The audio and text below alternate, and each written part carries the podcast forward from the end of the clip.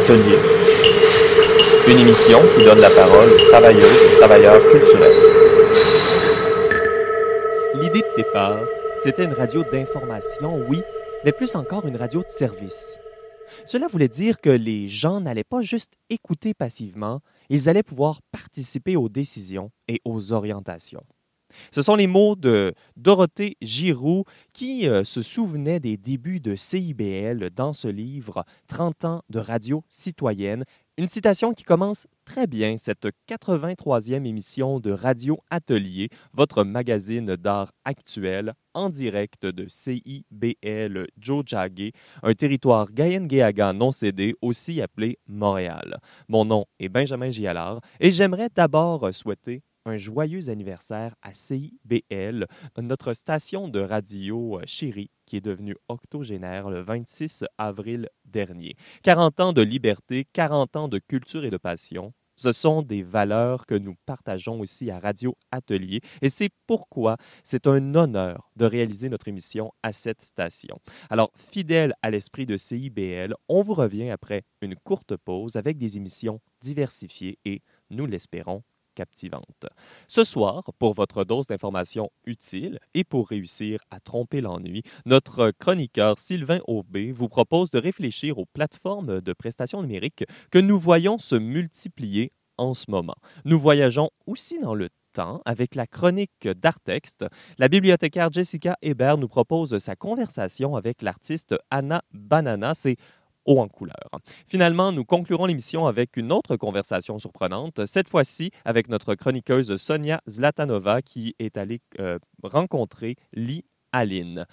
Donc, dans cet esprit de renouveau qu'apporte le printemps et cette première émission depuis un moment, j'ai demandé à mes chroniqueurs et chroniqueuses si elles avaient quelque chose, euh, si elles avaient fait quelque chose pour la première fois pendant leur confinement. Alors, on va commencer par Jessica. Alors, quelle serait cette chose marquante que tu as faite?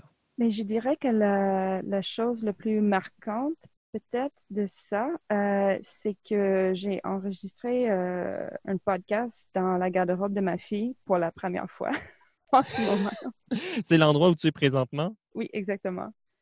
Eh bien, c'est un très bon endroit pour enregistrer euh, ce, ce, cette balado. Merci d'être avec nous. Merci.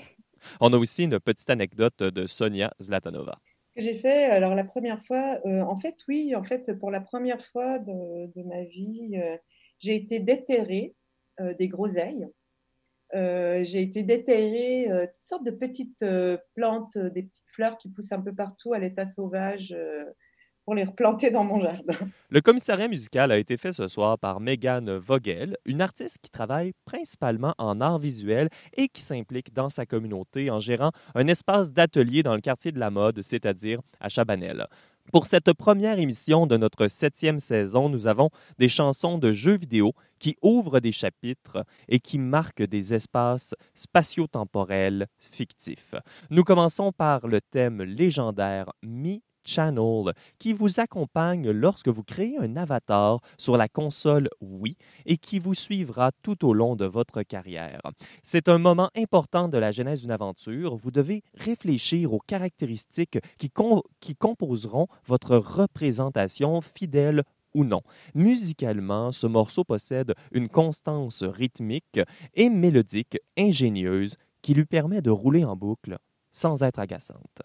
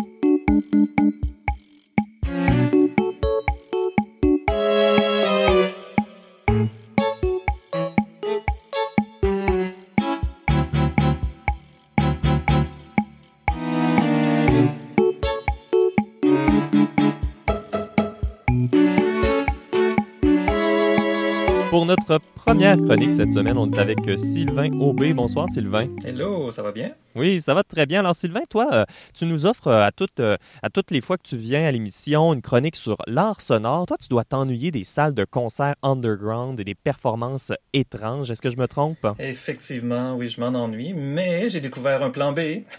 Exactement, et c'est ce dont tu nous parles ce soir. Donc, présente-nous un peu ta chronique.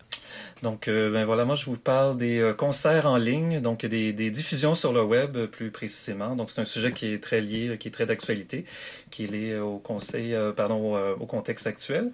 Donc, puisqu'il y aura plusieurs mois probablement avant le retour en salle, donc plusieurs, plusieurs producteurs qui ont décidé de lancer des initiatives. Et euh, donc, j'ai eu la chance d'assister à une table ronde, euh, en vidéoconférence bien sûr, où il y avait différents acteurs du milieu culturel qui exploraient les, options. Puis je me suis rendu compte qu'il y avait déjà pas mal d'initiatives qui prédataient la crise. Euh, J'en nomme trois comme ça. Donc, Mister Valère avait lancé le projet Ghoster. Donc, c'est une communauté de fans en ligne euh, qui offrait des, un accès au studio euh, inédit. Et euh, bien sûr, donc c'est resté un peu marginal comme projet parce que c'était très lourd au niveau technique. Et soyons honnêtes, l'intérêt était quand même très limité de la part du public avant la crise. Avant, avant le confinement, bien sûr. donc ça, c'est le premier projet. Ensuite, il y a le festival plein écran, je crois. Oui, donc dans le fond, on découvre plein d'événements de, qui existaient avant. Donc, le festival plein écran, festival de, de court-métrage qui était exclusivement diffusé sur Facebook Live, donc un autre exemple de, diffusion. Et un autre que j'ai découvert euh, très intéressant, qui est le pointdevente.com. Donc là, il, euh, écoute, c'est fondé par Yannick Simon Matard euh, dans la région de Québec. Et puis, ils sont déjà très actifs. Donc, ils, étaient actifs dans les salles de concert. Mais là, ils ont vraiment saisi, saisi l'opportunité. Puis, dans le fond, leur position est intéressante. Euh, c'est qu'ils veulent euh, donc ils veulent pas que tout soit gratuit, ils veulent euh, rémunérer les artistes. Parce qu'on sait bon les, les, deux critiques du milieu qu'on entend beaucoup en ce moment, c'est la critique du tout numérique. On veut pas que tous les arts de la scène passent au numérique d'une part. Puis on veut pas que tout soit gratuit ou tout soit comme des, des, des, concerts d'aide. On veut que ce soit euh, euh, viable à plus long terme. Donc lui, le Exactement, point que, les, que les artistes soient capables de gagner une petite rémunération euh, au moins ou une grande rémunération même, on leur souhaite, pour la culture qu'ils offrent. Effectivement, même si c'est un revenu d'appoint, quand même de venir accompagner leur, leur, démarche. Puis donc, lui, il dit carrément, donc on ne peut pas espérer que tout soit gratuit. Il faut que les gens associent de la valeur à ce qu'on fait. Et donc, ils ont euh, vraiment lancé leur, leur euh, plateforme en ce moment. Ils sont très, très actifs. Ils font des études aussi euh, sur le, le, retour, sur les, habitudes de consommation des Québécois en culture, tout ça. Donc, ils sont, sont très, très actifs. Et c'est pas seulement la musique. Ça peut être cours de cuisine, yoga, formation en ligne. Donc, tout ce, que, tout ce qui peut intéresser les gens, finalement. Une stratégie complète et une offre complète également. Effectivement. Puis donc, eux, c'est vraiment donc cette idée-là d'offrir un accès payant pour, euh, euh, des, performances. Et tu, euh, vas concentrer le, reste de, ton temps de chronique à nous présenter un projet, c'est isoloir.ca. Oui, donc euh, ben, isoloir.ca, ce qui est intéressant, c'est un projet de diffusion web en ligne. Ce qui est particulier, c'est que c'est euh, un projet en, surtout en musique expérimentale.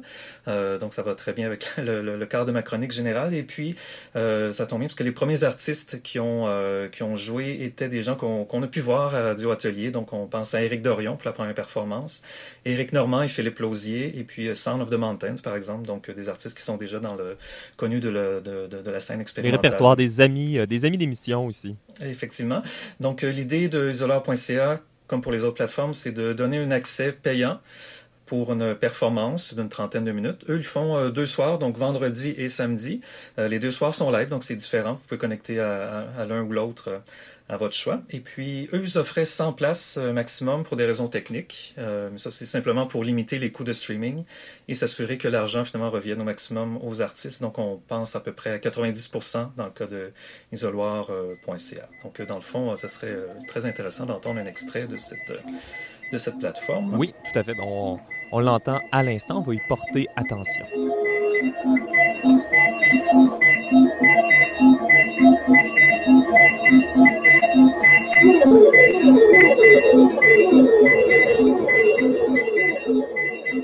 Donc, c'était un extrait euh, de la prestation d'Éric Dorion, donc la première prestation à l'isoloir.ca. Euh, Sylvain Aubé, toi, tu étais dans, euh, parmi les participants de cette première prestation. Non, non, non, je suis euh, donc voilà, moi je suis, je suis pas du tout lié à la plateforme. je suis un peu un early adopter, donc je connais les, les gens qui l'ont fait, mais j'ai pas de, j'ai pas de lien avec eux. Donc c'est, Mathieu Dorion qui a lancé la plateforme. Mais toi, est-ce que tu as assisté au concert d'Éric Dorion? Oui, j'ai, oui, assisté effectivement aux deux premiers concerts. donc j'étais justement, c'était une chance pour moi de, de pouvoir voir un concert parce que je savais que j'allais pas en voir pendant un certain temps dans la, période, dans la période de confinement.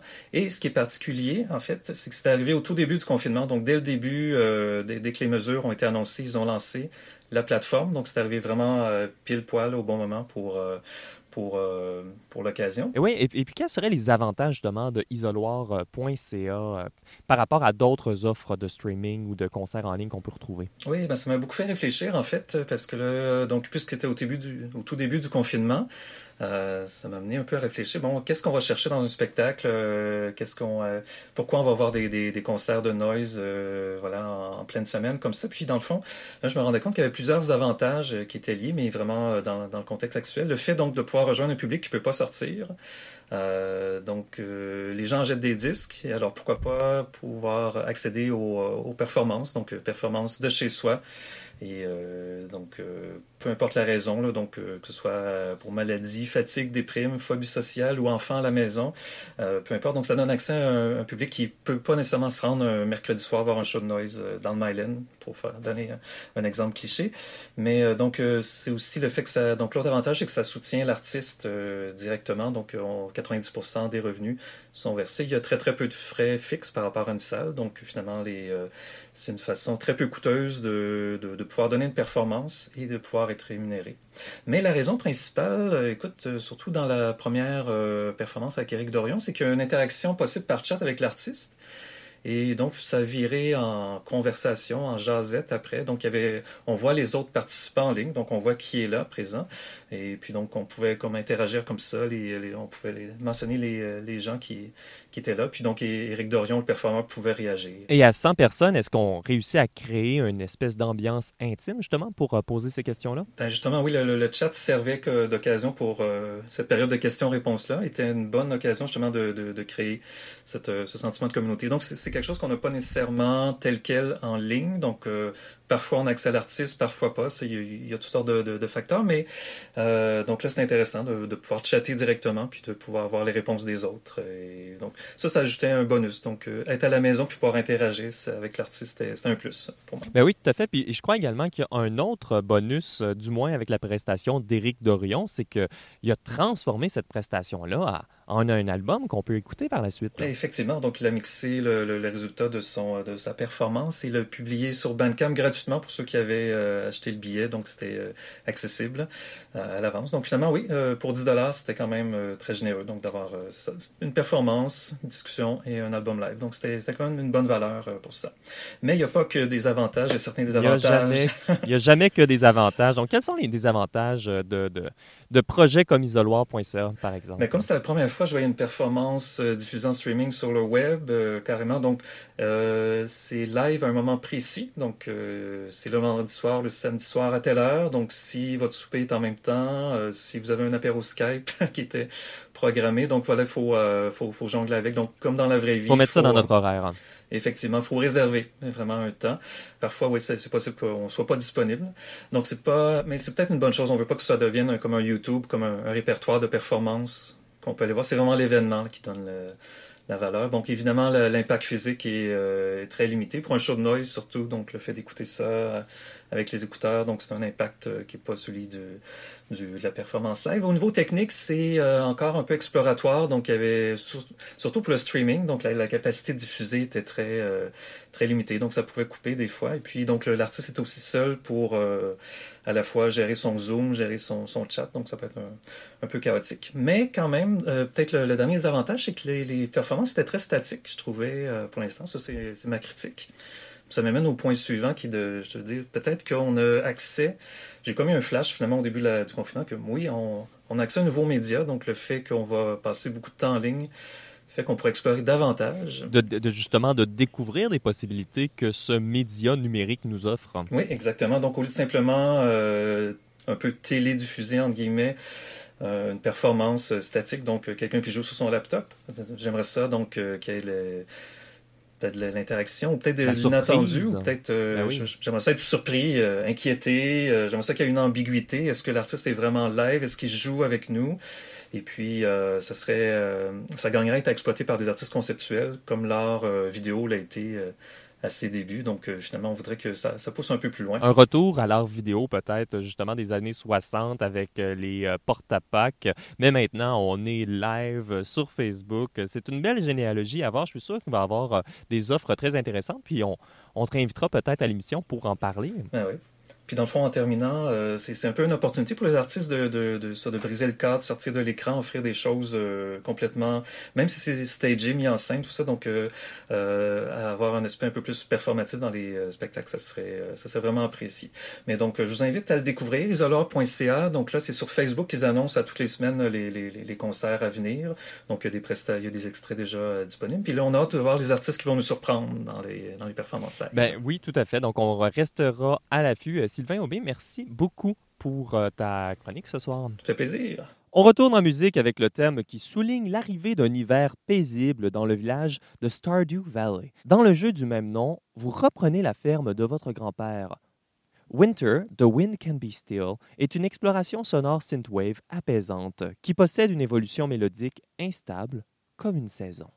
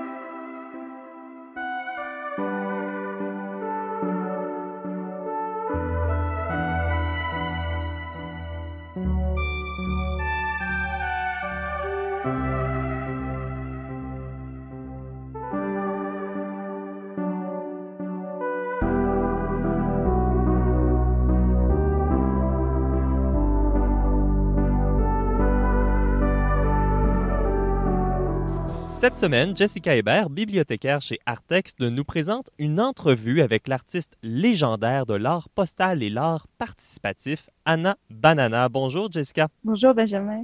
Alors, tu nous présentes euh, Anna Banana, qui est une artiste qui vit en Colombie-Britannique. Est-ce que tu peux nous présenter un peu son travail? Oui, bien sûr. Euh, alors, Anna Banana était venue à Montréal cet automne euh, comme artiste invitée à le festival Volume 2, euh, L'art et le livre, qui est un festival et un foire dédié à, aux livres d'artistes. Et Anna Banana est une artiste très importante pour l'art contemporain au Canada. elle pratique depuis plus de 45 ans et elle est connue pour ses performances participatives, son travail d'auto-édition et son implication dans le réseau d'art postal. 45 ans de pratique, ça quand même, c'est notable là. Oui, oui, définitivement. Euh, elle a près de 80 ans en ce moment. Euh, puis elle a commencé sa carrière euh, au début des années 70 et son travail s'inscrit dans les traditions de Dada, de Fluxus, futurisme et le théâtre de l'absurde. Donc, elle dit qu'elle cherche à créer des échanges et des expériences uniques avec son public, plutôt que de créer des œuvres précieuses pour moi, c'était un grand honneur euh, pour moi et aussi également pour Artex d'avoir l'occasion de faire cette entrevue parce que Anna Banana est une artiste que je trouve très inspirante, que j'ai admirée depuis longtemps euh, et son dossier d'artiste est une véritable boîte au trésor. C'est une des dossiers qu'on adore sortir pour présenter lorsqu'on fait des visites guidées avec des groupes scolaires, par exemple.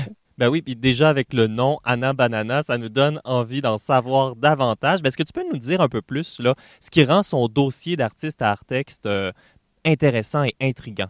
Oui, ben, premièrement, le contenu est très ludique. Euh, ce que je trouve très intéressant visuellement, on y trouve de nombreuses publications en série, comme la revue Vile et Banana Rag, qui sont deux publications d'artistes. On a des affiches, des thèmes d'artistes. Anna était vraiment une pionnière euh, dans la création des timbres d'artistes, euh, ce qu'on appelle des artist stamps en anglais. Et toutes ces traces de sa pratique nous montrent que l'art contemporain peut être quelque chose d'amusant. Qui c'est pas nécessaire de se prendre trop sérieux pour créer de l'art qui touche les gens, qu'on peut rejoindre les gens et inspirer les gens avec l'humour. Oui, on voit, on voit beaucoup d'humour là euh, dans l'art contemporain de nos jours, mais c'est de l'humour qui est empreint d'une certaine forme de philosophie. Oui, oui, c'est ça. Puis pour Anna Banana, la philosophie, c'est que l'art appartient à tout le monde et que tout le monde est artiste et il faut juste apprendre à sortir et faire vivre notre côté créatif. Et tu as eu une conversation avec euh, Anna Banana et tu nous présentes des extraits ce soir à l'émission. Oui, exactement. Alors, l'émission, euh, l'entrevue au complet sera diffusée euh, sur le site d'Artex dans quelques semaines. donc, pour le moment, ça va être juste des extraits. donc, c'est un aperçu, si on veut dire. Alors, euh, juste une note avant de commencer que l'entrevue est en anglais. Alors, je vais faire une courte traduction à la fin de chaque segment. Euh, pour le premier euh, extrait, j'ai posé des questions sur un des premiers projets qui s'appelait Townful ou Idiot du village, dans lequel elle s'habillait dans un costume d'arc-en-ciel et a joué le rôle d'idiot du village de la ville de Victoria. Et je lui ai posé la question sur comment elle est venue à faire ce projet. Alors, on écoute ça à l'instant. On l'imagine dans son costume d'arc-en-ciel. C'est très d'à propos euh, de nos jours. Donc, on écoute un premier extrait d'Anna Banana. I'd been living at Esalen and I came back to Victoria and I wanted to, how do I, you know, connect with the community? And of course, what I chose to do was rather unusual. But I knew that Vancouver had had this guy who did it for a year. Joachim Foikes was his name. I don't know where he came from and where he disappeared to, but he was, it was like, oh, town fool. That sounds about right. and because of the banana, which is also humorous, you know, mm-hmm. involved in many humorous things, it just seemed like the perfect venue. And my background, I don't know how far back we go, but um, before I got, before I went bananas, mm-hmm. I was a teacher.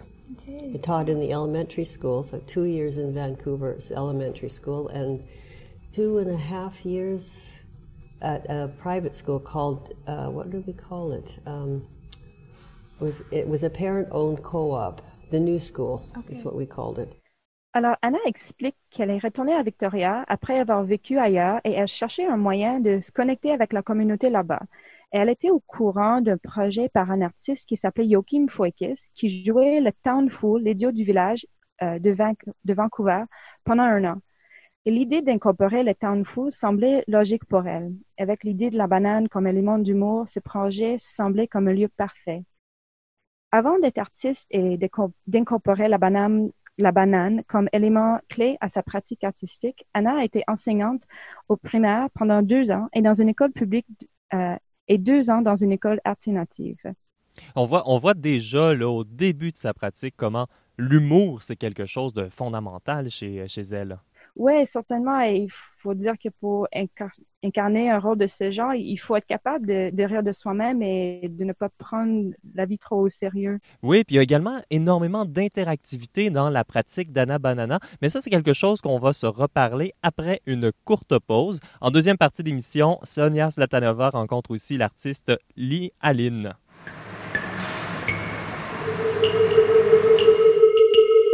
Vous êtes de retour à Radio Atelier, l'émission sur les arts de recherche et la recherche en arts, en balado-diffusion pour le CIBL 101.5 Joe Jagger, Montréal. Mon nom est Benjamin Gialard et vous pouvez trouver sur le radioatelier.ca toutes nos euh, émissions et également des notes d'émissions. Vous pouvez en apprendre davantage sur tous les sujets qu'on traite en ondes. Radio Atelier est aussi sur votre appli balado préférée. On revient avec la chronique. Jessica, Jessica Hébert est avec nous en direct de son garde-robe. On parlait de l'interactivité dans l'œuvre d'Anna Banana. Oui, euh, c'est ça. Alors, euh, j'ai demandé à Anna de parler de l'importance de l'interactivité dans sa pratique artistique et aussi de parler de les différentes réactions par son public par rapport à cet aspect participatif de son travail. Alors, on va tout de suite euh, au deuxième extrait, deuxième extrait de ta conversation avec Anna Banana. The thing is that the public interventions, it's all about engaging other people in the creative act rather than having them watch the creation and stand back and like, you know, be, keep their hands tied and, you know, uh, so, and I, I, think this all comes from my teaching background, is the, the idea of engagement rather than here's here am I, here's the show, and you're there and you stay there. I mine is all about here's here's the activity that and, and the challenges, uh, like with the Banana Olympics, mm-hmm. you have it's a performance event, so there's all these races and you sign up for the races and you do whatever crazy way of performing the race as opposed to trying to get across the finish line 1st mm-hmm. yeah. So it's a, it's a, it's a, an emphasis on a different set of values and also about everyone is creative, but we mostly, we mostly suppress our creativity. Mm-hmm. Oh, I couldn't do that. I'm not an artist. And yes, you are an artist. You're the artist of your life. And why don't you like, like loosen up and, and, and express your creativity. Mm-hmm. But we're so in, in, indoctrinated really by to not express our creativity, to mm-hmm. be in awe of those who do, you know, the stars. Mm-hmm. But we forget about our own star. And we're all stars. We're all living consciousness. Anna explique que ces interventions publiques visent à impliquer les gens dans l'acte de création, au lieu de simplement les laisser regarder la création a dit que cet aspect d'engagement est influencé par sa formation en tant euh, qu'enseignante. Pour son projet participatif, le Banana Olympics, les gens pouvaient s'inscrire à différentes courses de compétition, mais au lieu d'être le plus rapide, l'objectif de la course était de terminer la course dans la façon la plus amusante et bizarre possible. J'adore cette idée-là de Banana Olympics. oui. Euh, et elle croit que tout le monde est créatif, mais la plupart du temps, nous ne laissons pas exprimer cette créativité. Elle rejette cette idée de l'artiste comme une vedette, car cette idée crée une séparation entre l'artiste et Nous sommes tous et toutes partie d'une conscience vivante. C'est vraiment intéressant, ça, l'idée d'une conscience vivante, de ne pas mettre une distinction, une hiérarchie entre l'artiste, le public. C'est également euh, quelque chose qui peut s'appliquer à notre façon de vivre dans notre quotidien.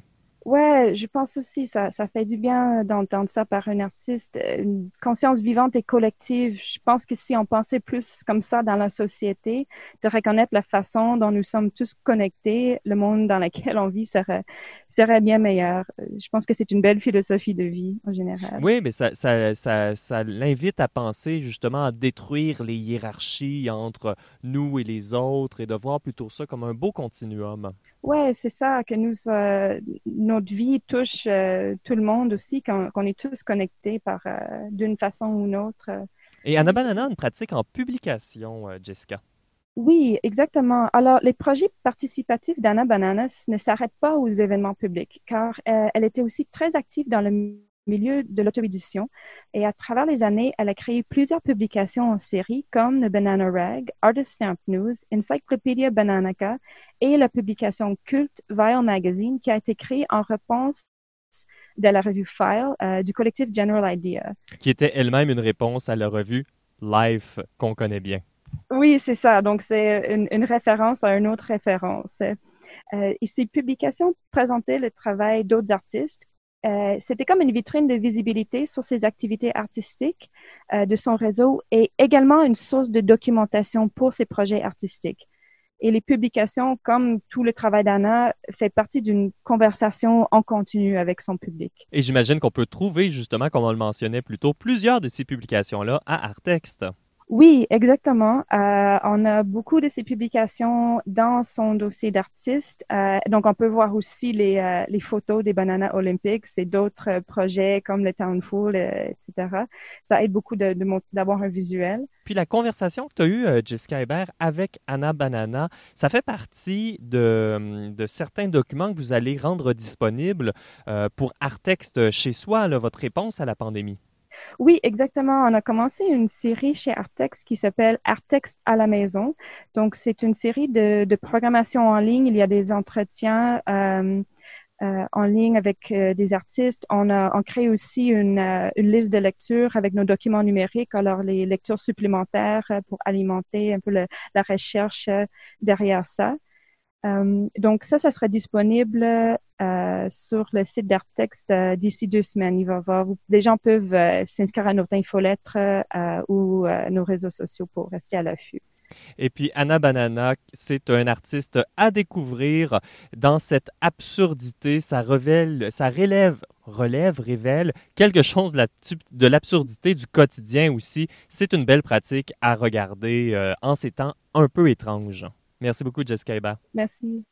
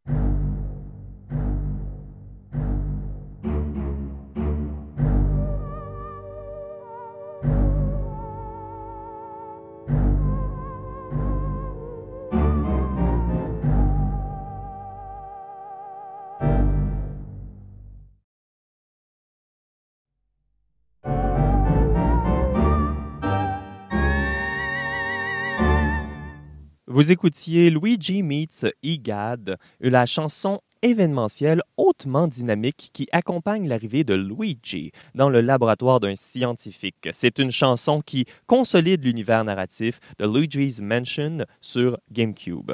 Pour notre dernier segment d'émission ce soir, Sonia Zlatanova a rencontré l'artiste Lee Aline. Oui, Lee Aline. J'ai rencontré Lee Aline euh, dans un concert qu'elle donnait à Montréal, de passage à Montréal. Elle, vivait à Berlin à l'époque. Et j'ai vraiment adoré euh, une mise, une mise en son de, de ses propres textes.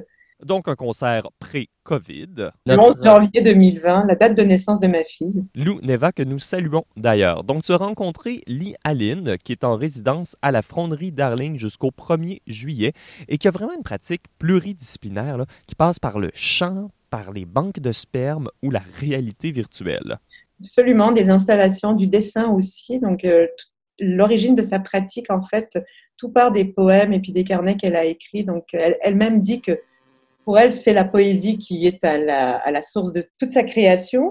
Et en effet, elle, fait des installations immersives de réalité virtuelle, mais en, enrichissant ça autant de sons et de, de dessin. Donc euh, voilà, on aura la chance. Euh, on aura la chance d'en entendre davantage durant l'entrevue. Lee Aline, une pratique vraiment à découvrir. On va écouter ça à l'instant avec en transition un extrait du concert justement que Sonia a vu. C'est la pièce En t'attendant. Dévalant une pente abrupte comme un rocher. J'ai envie de tout perdre et de m'abandonner.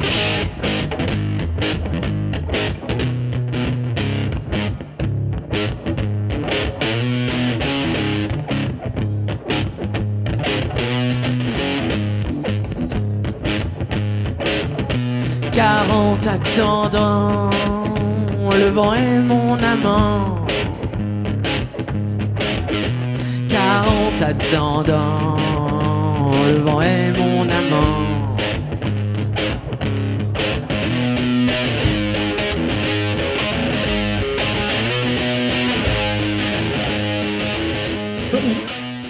Bonjour, Sonia. Comment vas-tu? Très bien. Alors Lee, tu es de retour euh, à Montréal après avoir passé beaucoup de temps à Berlin. Oui, absolument. Je t'ai connu euh, sur scène, un show en fait que tu donnais avec, avec un trio. J'ai adoré, j'ai adoré ton énergie, j'ai adoré la puissance de ta voix, la présence du corps, les textes aussi que j'ai vraiment trouvé très beaux. En 1995, tu as quand même créé la Banque du sperme. Voilà. Voilà. En gros, la Banque du sperme, qu'est-ce que c'était? Euh, Il y avait une banque de sperme aux États-Unis de prix Nobel. C'était que les prix Nobel qui pouvaient donner leur sperme en espérant euh, améliorer l'humanité avec des gens intelligents. Donc, donc l'eugénisme est devenu euh, aucun- vraiment un intérêt personnel de me dire Waouh, c'est, je pensais que c'était une blague au début quand j'ai lu les nouvelles. Je me c'est, complètement ridicule. Absolument. Et donc, je me suis dit, bon, je vais en faire une, moi, une banque de sperme avec des gens célèbres, puis les gens vont, vont- je vais faire des études démographiques, euh, des pouponnières pour voir c'est quoi la dissémination quand on choisit une semence, puis qu'il y a 500 personnes qui choisissent cette personne-là, comment ça, comment ça se passe, c'est quoi les raisons de nos choix, de nos, de nos projections euh, de, de reproduction, etc., etc. Puis donc, ça a soulevé plein d'autres dé- débats, parce qu'à l'époque, c'était le clonage qui commençait. Absolument. Donc, il y avait toutes sortes de, oui, de questions éthiques sur la reproduction. C'était vraiment dans le débat euh, euh, public. Donc, en tant qu'artiste, ça me permettait de prendre de- toutes sortes de. J'amenais complètement d'autres dimensions, qui n'étaient pas de la recherche, j'avais pas un seul point de vue, mais je pouvais aller dans tous ces milieux-là et discuter avec euh, celui qui avait participé au clonage de Dolly, par exemple, euh, des éthiciens, euh, des philosophes. Donc, ça, c'était génial pour moi de nourrir en fait le projet avec toutes sortes de points de vue, de faire partie de la conversation. Donc tu entreprends un cycle de travail, de recherche, de création donc autour de ces questions de, reproduction. D'ailleurs, tu as été euh, une, des étudiantes de, Peter Sloterdijk à Karlsruhe. Et après ça, tu t'intéresses euh, à la réalité virtuelle, à créer des environnements euh, de réalité virtuelle. J'ai fini le cycle avec Enter Me Tonight, qui était justement sur les questions d'évolution, des questions, toutes les questions, physiologiques, orgasmiques, politiques, patriarcales. Donc c'est une pièce où les femmes, en fait, se réunissent pour prendre contrôle de la reproduction. Donc prendre contrôle des banques de sperme, prendre contrôle des produits, prendre contrôle de l'argent, prendre contrôle de la- comment ça se passe, de- des- questions éthiques, politiques, etc. Donc on- la personne se met au centre avec le casque de réalité virtuelle et est au centre de ce meeting où les artefacts de ce qui est discuté dans le meeting sont posés sur les chaises absentes. Et c'est tout sur ces questions d'échapper à la réalité.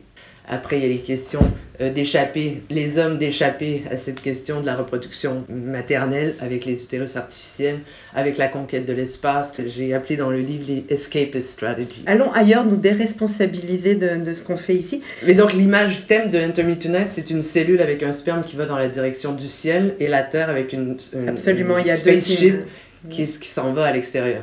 Deux images assez phalliques en fait qui représentent cette érection. Voilà. Ces deux érections de ces deux objets, le spermatozoïde Et la fusée. et- et Allons la ailleurs. fusée. Allons ailleurs et cette toute puissance euh, patriarcale en même temps hein, qui, Voilà. qui est dénoncée. Donc il y a Enter Me Tonight, mais il y a aussi V-Dream. La réalité virtuelle, pour moi, avait toujours quelque chose d'extrêmement euh, symptomatique du monde dans lequel on vit, de vouloir reproduire la réalité en haute définition. Et donc, pour moi, le médium est devenu central dans... Déjà, il dit quelque chose avant même de l'utiliser. C'est ridicule d'avoir ce truc sur la tête qui... En même temps, c'est puissant. Donc, Tu vas faire quelque chose en fait qui est comme à l'inverse. Tu vas créer un environnement avec le- le- la réalité virtuelle. Celui qui expérimente ton installation va être retourné à lui-même d'une certaine manière. C'est pas un abandon vers, vers la projection qu'on lui propose, mais c'est plus un abandon vers, vers lui-même. Tu les amènes par un détour à revenir à l'intérieur d'eux-mêmes, comme, comme avec en fait le, le- le rêve. Ben, le rêve lucide, je trouvais Voilà. que c'était franchement la meilleure définition de la réalité virtuelle, c'est le rêve lucide. Je voulais créer un outil qui permet d'accéder au rêve lucide plus facilement. Donc d'utiliser la technologie pas comme un échappatoire, mais comme un amplificateur de ce qui est déjà en nous. Donc, dans le tagline de Best VR is in us, la meilleure réalité virtuelle est à l'intérieur de nous, c'est de ramener la personne à l'intérieur et de qu'elle projette sa réalité virtuelle avec une proposition juste de lumière. Donc, aucune image, aucune euh, définition de la réalité, mais bien une proposition pour voir plus loin à l'intérieur de soi. À l'intérieur de soi. Donc avec des stimulations rétiniennes et puis des jeux euh, qu'on la vieille lanterne magique, déjà de se fermer les yeux, regarder le soleil, mettre sa main devant, ou Voilà. dans le- la lumière qui arrive dans la caverne, après la lanterne magique de Burroughs et Geisen qui, qui vient bien plus tard. Mais en fait, toute cette question de stimuler l'intérieur de nous avec la lumière. Quoi. Et on sait que la lumière, c'est extrêmement puissant. Il y a des recherches qui se font au MIT en ce moment avec une dame euh, qui a prouvé qu'on peut traiter des symptômes d'Alzheimer qu'avec un flash de lumière, de s'exposer 15 minutes Tu poursuis avec les battements du cœur. voilà, parce que c'est, on le sait, c'est extrêmement puissant. La musique peut nous mettre euh, au rythme et on peut mettre euh, l'environnement autour de nous au rythme de notre cœur. Donc, je veux vraiment travailler là-dessus, que la personne puisse entrer à l'intérieur de son cœur. Donc on a la vision et on a le cœur. euh, On a le son, on a son propre cœur, puis on a ce jeu entre l'extérieur et l'intérieur qui nous influence, puis dans lequel on peut influencer. Que tu penses qu'il est possible de totalement s'abandonner, de rentrer dans un espèce d'état de, de transe ou de lévitation euh, Absolument, ça c'est sûr. Je veux dire, la, recherche d'une ultra-présence, en fait, donne un- une connectivité totale. Ça arrive. Et là, quand tu fais partie du tout. Donc, les grands états euh, qu'on recherche, c'est quand tu es vraiment dans le tout. Puis ça, c'est dans un état de présence maximale, où en fait, tu plus du tout de paroi. Dans un échange total énergétique qui est pas du tout lié à... Ben oui, qui est lié, parce que je veux dire, dans la matière, l'énergie, l'énergie dans la matière, donc c'est ça, en fait, c'est lié, c'est pas, pas séparé. Mais c'est-à-dire que dans un certain état, on a accès à vachement plus grand. En parlant de persistance rétinienne et de battement du cœur, il y a une réaction physiologique en fait qui serait euh, entraînée par la vision justement et qui par là donnerait un coup au cœur, un coup de feu au cœur, un coup de chaud un- et qui stimulerait toute la pompe euh, cardiaque qui elle euh, ferait un afflux de sang vers notre système nerveux et qui provoquerait en fait l'état amoureux. De devenir amoureux ou d'être ou de se révéler amoureux. Donc il y a le cœur, il y a la vision, il y a... Ah ben, là, évidemment, l'amour est au cœur de mon travail. Ce qui compte dans ce bas monde, c'est l'amour. Il n'y a rien à redire, il n'y a rien à faire, on le sait. De non seulement tomber amoureux, de donner, d'être toujours dans cet échange qui est vachement plus grand que nous, puis qui a au moins une petite part de, de la trame éternelle, d'après moi. Donc c'est sûr que mon travail depuis toujours est connecté là-dessus. Parce qu'après toutes ces questions où j'étais dans la reproduction, la technologie, les questions éthiques, j'ai fait un cycle à peu près de 10 ans là-dessus, puis après je, je suis tombée dans l'amour mystique complètement, dans le moteur amoureux qui se traduit dans la création. Et là j'ai écrit un, un- un recueil de poésie là-dessus qui s'appelle On the Skin of a Tree, et ce bouquin a été la base après de toute une série de, de performances, de musique, euh, et voilà, ça a été l'autre phase, l'amour mystique. La vibration de l'amour, le cœur, euh, de retourner à quelque chose de vachement plus... euh, Dématérialiser en fait de l'enveloppe charnelle euh, périssable ou... de comprendre l'amour, mais pas dans un attachement nécessairement avec un autre être humain, mais d'être dans un état amoureux, qui- puis d'aller plonger au cœur de vraiment cet amour mystique des, des religieux, de cet amour mystique d'une mère, de, la- de la vie, de, de- des, des forces primordiales. quoi. L'amour exponentiel. Voilà. C'est quoi les environnements qui le font grandir, qui l'amplifient, etc. Donc Mm. évidemment, la musique, c'est... La, musique est venue euh, parallèlement. quand- quand- à quel moment enfin, ouais. C'est vraiment à Berlin, de- je me suis retrouvée, j'ai perdu euh, mon amoureux, ma job, mon appartement, donc je me suis retrouvée vraiment dans la rue avec rien. Puis il restait une espèce de... j'a- J'avais toujours rêvé de faire de la musique, j'en ai toujours fait, ben, comme j'avais, j'osais jamais aller vers ça, puis ça a été par nécessité que j'ai commencé à jouer du drum, à aller tout seul dans les salles de répète, à monter quelque chose, et à trouver euh, euh, éventuellement sur la route à Berlin un band dans lequel j'ai pu commencer à jouer. Comme j'avais écrit On the Skin of a Tree, puis je le connaissais par cœur, j'avais fait une traduction français-anglais, donc j'étais dans les deux langues euh, constamment, donc ça a été plutôt facile en fait d'improviser avec ce matériau-là, qui était déjà là, bien intégré. Fait quand j'ai rencontré les musiciens, puis qu'eux étaient vraiment des, pros euh, dans l'improvisation, ça a été le premier concert qu'on a fait. Voilà, les textes sont sortis, puis la musique s'est mise en place. Puis je me suis dit, bah, c'est ça, ça, je veux vraiment avoir plus de musique dans ma pratique. Plus de scènes, plus de musique. Tes textes, toujours à partir de tes propres textes. Je sais que bientôt tu vas expérimenter une formation batterie euh, texte. J'ai hâte, euh, j'ai hâte d'en- d'entendre ça.